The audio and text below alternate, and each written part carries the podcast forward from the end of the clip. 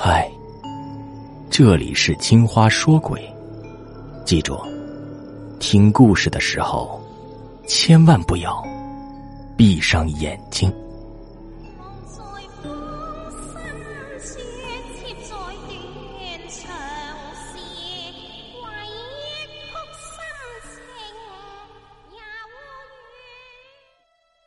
第二天，班级里的气氛很平静。昨天那件惊心动魄的事，像是根本没有发生过，连议论的人都没有。尽管我知道丛威的朋友不多，但是当我看到那一张张漠然的面孔时，心里忍不住还是想发火。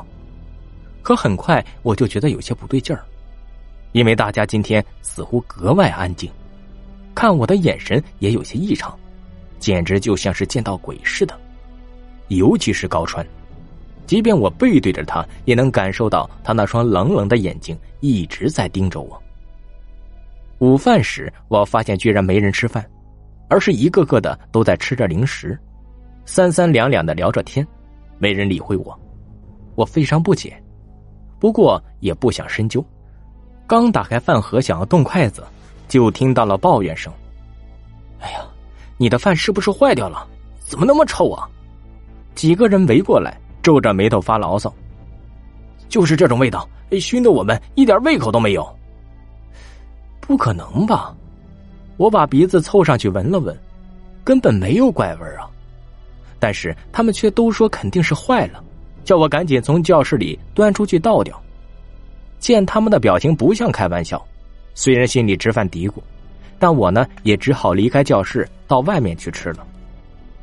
放学后，我走得很快。生怕被高川纠缠住，可就当我眼看就要到家的时候，路旁的窄巷里伸出一只手，猛地把我拖了进去。我正要高声呼喊，却发现原来是高川。你想干什么？我惊恐的问。他松开手，颓然的坐在了地上。你别害怕，我也没想到从未会出那样的事儿，我的心里也很难过。那。那根针是怎么回事我狐疑的问他：“你为什么非要要回去？”高川没有回答我的问题，他从书包里取出一袋饼干，大口大口的咀嚼着，而且边吃边流泪。看着他这个样子，我心中一动，忽然想起了一个多月前，从未向他表白心意，结果遭到了拒绝。事后他也是用这种方式来发泄。看来从威的死对高川是个不小的打击。难道他也是喜欢从威的？那他为什么要拒绝呢？我的心中有些酸酸的，但是却不知该如何安慰他。那就让他一个人静静吧。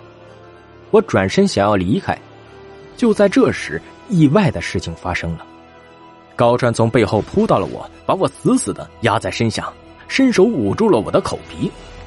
只见他的脸上满是饼干的残渣，这使得他的笑容看上去更加狰狞。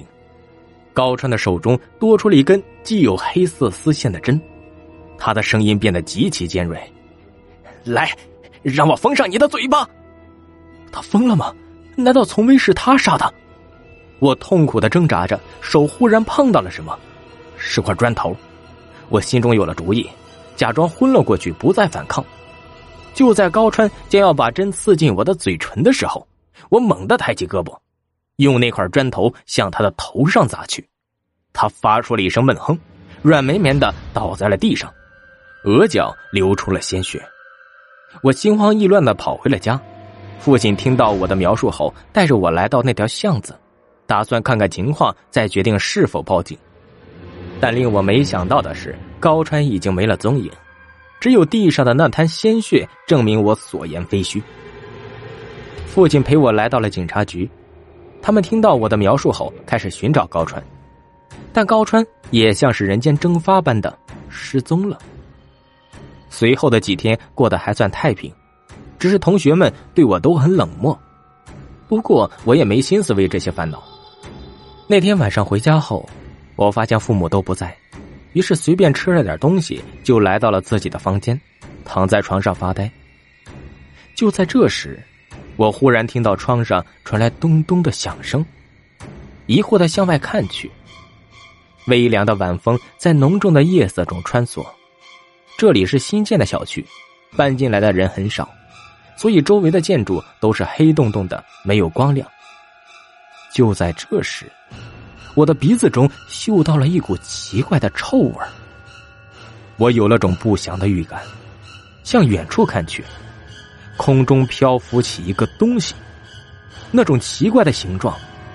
天哪，又是一个人皮气球！